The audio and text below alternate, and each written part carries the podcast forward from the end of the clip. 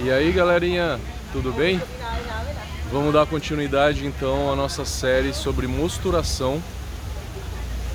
E no capítulo de hoje a gente vai falar sobre a importância do pH na cerveja. Não é só no processo de mosturação. No processo de mosturação é onde que as pessoas mais pensam no pH, mas a gente vai falar do porquê ah, que a gente faz a correção, qual que é o pH ideal, quando corrigir e eh, em que momento eh, que esse pH interfere tanto no sabor da cerveja quanto no processo produtivo todo. Fiquem atentos nesse vídeo.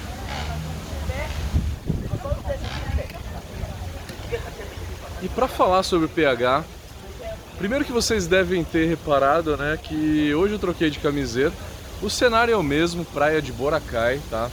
Praia de Boracay nas Filipinas, com essas palmeiras aqui no fundo e mais esse bonito visual aqui no fundo, tá super bacana fazer esses vídeos para vocês. É... Vamos ver se a gente termina hoje de gravar a série de mosturação. É... A ideia é falar do pH. Vamos primeiro falar da importância do pH na mostura, tá? Primeiro na mostura, depois a gente vai falar na fervura, depois a gente vai falar na, na cerveja final. Vocês devem ter assistido todos os outros vídeos, especialmente o vídeo anterior, e vocês viram que eu recomendei as rampas de temperatura, mas eu não falei do pH. Eu deixei para falar nesse vídeo, tá? Então nesse vídeo a gente vai falar do pH de uma forma geral na cerveja como ele é importante, tá? E vamos começar pela mosturação. Qual que é o pH ideal da beta-milase? PH ideal da beta-milase é entre 5.4 e 5.6 até 5.7 no máximo. Qual que é o pH ideal da alfa? É um pouquinho mais alto do que isso. PH ideal da alfa milase é por volta de 5.6 a 5.8. São as duas principais enzimas que a gente tem no malte, né? Se você assistiu essa série toda, você viu a importância das rampas de temperatura. Eu falei para vocês que existem duas rampas de temperatura que você não pode deixar de fazer: beta e a alfa milase. Se você está usando malte novo, malte moderno, né, que é um malte bem modificado, esse malte bem modificado, você não precisa fazer parada de beta-glucano a 45, nem parada proteica a 50 graus. Você pode ir direto para 62, 64 e começar a beta-milase. E depois fazer a alfa e depois fazer o mash out. Então, na maioria das nossas cervejas, a gente vai fazer só a beta e a alfa milase atuar por que, que o pH da mostura ideal é 5.2? Se a gente não tem nem a beta nem a alfa milase no ótimo de atuação. O ótimo de atuação da beta é por volta de 5,5. Da alfa é 5.7. Até o final desse vídeo eu vou conseguir responder essa pergunta para vocês. Então, falando de enzimas, beta-milase, o pH ideal não é 5.2, a alfa-milase também não. O pH ideal da beta é por volta de 5.5 e da alfa por volta de 5.7. Mas as proteases e as beta-glucanases e as fosfatases têm um pH ótimo aí por volta de 4.8, 5, 5.2. Então, corrigir o pH para 5.2, você vai facilitar beta-glucanase, protease e fosfatase, tá? A fosfatase é aquela que vai é, vai gerar o ácido ferúlico, né? Algumas fosfatases geram o ácido ferúlico a 43 graus, então se você fizer 43 graus vai facilitar para você, tá? E também é a mesma enzima que atua a 38 graus, que é só para dar aquela pequena acidificação na cerveja, tá? Que foi a primeira das rampas de temperatura que a gente falou, tá? Então, em relação às enzimas, o pH a gente tem que pensar dessa forma. Esse é o pH ideal de cada uma dessas enzimas, tá? A conclusão dessa história toda a gente vai dar no final do vídeo, tá? Durante a mostura, se eu tenho um pH mais ácido, isto é 5.2, eu extraio mais minerais. pH mais ácido extrai mais minerais. pH mais elevado extrai mais matéria orgânica pH mais ácido na mostura vai extrair quais minerais que eu quero extrair. O primeiro e o mais importante deles é o zinco. Então todo o nosso malte de cevada ele tem zinco. E o zinco é importante para a levedura conseguir atuar. A gente, cervejeiro caseiro, cervejeiro artesanal, a gente não faz correção de zinco porque a gente usa sempre, sempre uma a gente só faz cerveja por malte, né? A gente não usa adjunto. A indústria grande já usa adjunto, então usa zinco.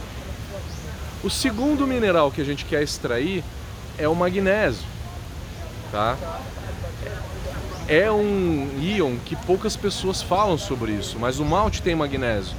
Tem por volta de 3 ppm de magnésio.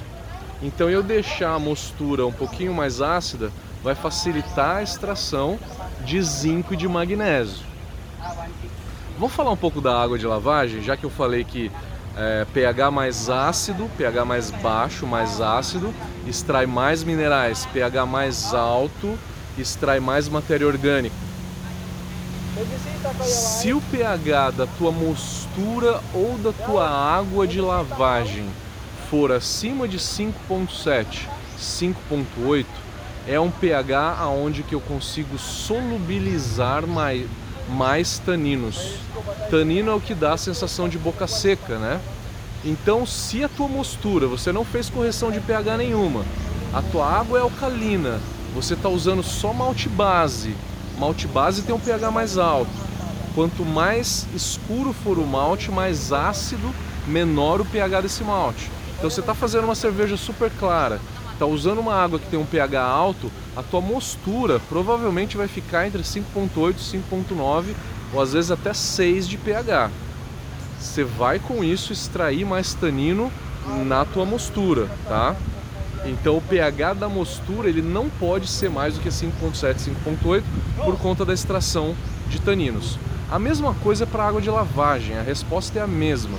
Então na hora de fazer a, a correção da água de lavagem, eu faço eu faço por volta de 5.4, 5.5, tá? Tem que ser sempre abaixo de 5.7 para evitar a extração de tanino, tá? Falando então, eu tô com meu com a minha apresentação aqui na mão para não esquecer de nada para falar para vocês. É, falando da fervura, qual seria o pH ideal da fervura? O pH ideal da fervura seria 4.9. O que, que acontece se eu setar o pH da fervura para 4.9? Depois de fermentada, essa cerveja vai ter um pH de 4, por volta de 4. Se a cerveja final tiver um pH de por volta de 4.0, ela vai dar uma leve acidez que não é legal para uma cerveja Pilsen, para uma cerveja comercial. O pH mínimo para essa cerveja comercial seria de 5.2. Você pode comprar qualquer cerveja comercial, tá sempre entre 5.2, 5.3, 5. Desculpa, 4.2, 4.3 e 4.4. O pH da cerveja final, tá? Então, o range ideal para tua cerveja ter um frescor maior é entre 4.2 e 4.4, se for uma lager, tá? Porque essa leve acidez dá frescor na cerveja. Conforme o pH da cerveja final for aumentando, ela perde frescor e começa a realçar mais o malte. Uma cerveja inglesa uma belga pode ter um pH final de 4.6 a 4.8 no máximo, tá? não acho ideal que esse pH da cerveja seja mais do que 4.8. Voltando, pH ideal da fervura seria 4.9. É, mas se a gente corrigir o pH da fervura para 4.9, o que, que vai acontecer? a minha cerveja vai ficar ácida, quase azeda, né? Depois de fermentada, porque durante a fermentação o pH cai.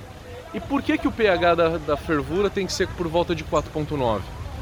Porque quanto mais baixo o pH, maior a coagulação proteica e de polifenóis durante a fervura. Coagulando mais proteína e polifenol, eu consigo limpar, reduzir a turbidez do meu mosto, tá? Então, pH abaixo da fervura, uma das vantagens é essa. E lógico que toda fervura a gente tem um calor muito alto, a gente tem caramelização. A caramelização, ela não é tão intensa com pH mais ácido, mais baixo, tá? Então 4.9 também seria o ideal para que a minha Pilsen, na hora que eu ferver ela, eu não caramelize tanto açúcar e eu não escureça tanto ela, tá? É... Então, o ideal seria 4.9, mas por que que a gente é, que a gente usa 5.2? Por quê?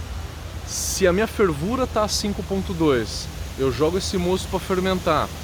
Durante a fermentação, após a fermentação, o pH dessa cerveja vai ser 4.3, que é o pH que eu quero na minha cerveja final. É o pH que eu quero na minha cerveja final por conta do sabor da cerveja, tá? pH mais baixo do que isso vai dar acidez, vai dar a sensação de azedo, tá? Então eu falei de frescor, eu falei de estilo, é, na clarificação a gente tem um pH mais baixo, melhora um pouco, reduz a viscosidade e aumenta o fluxo da clarificação, tá? Então também é bom para clarificação.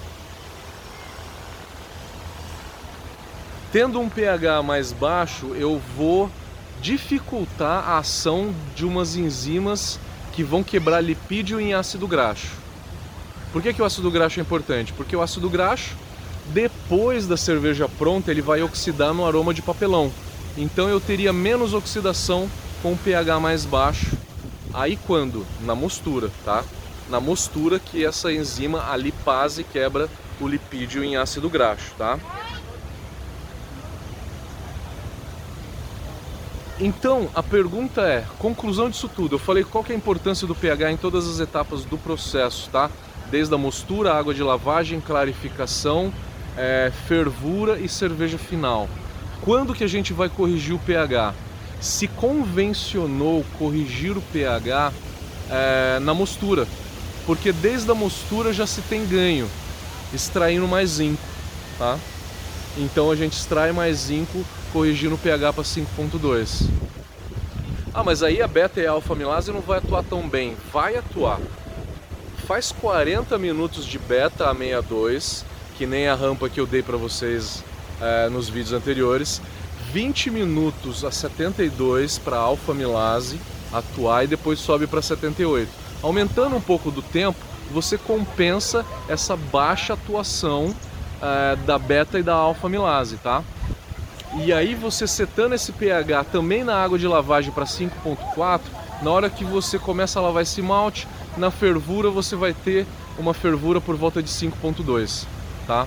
5.2, 5.4. Se você quiser checar em todas as etapas esse pH aí fazendo correção, melhor, tá?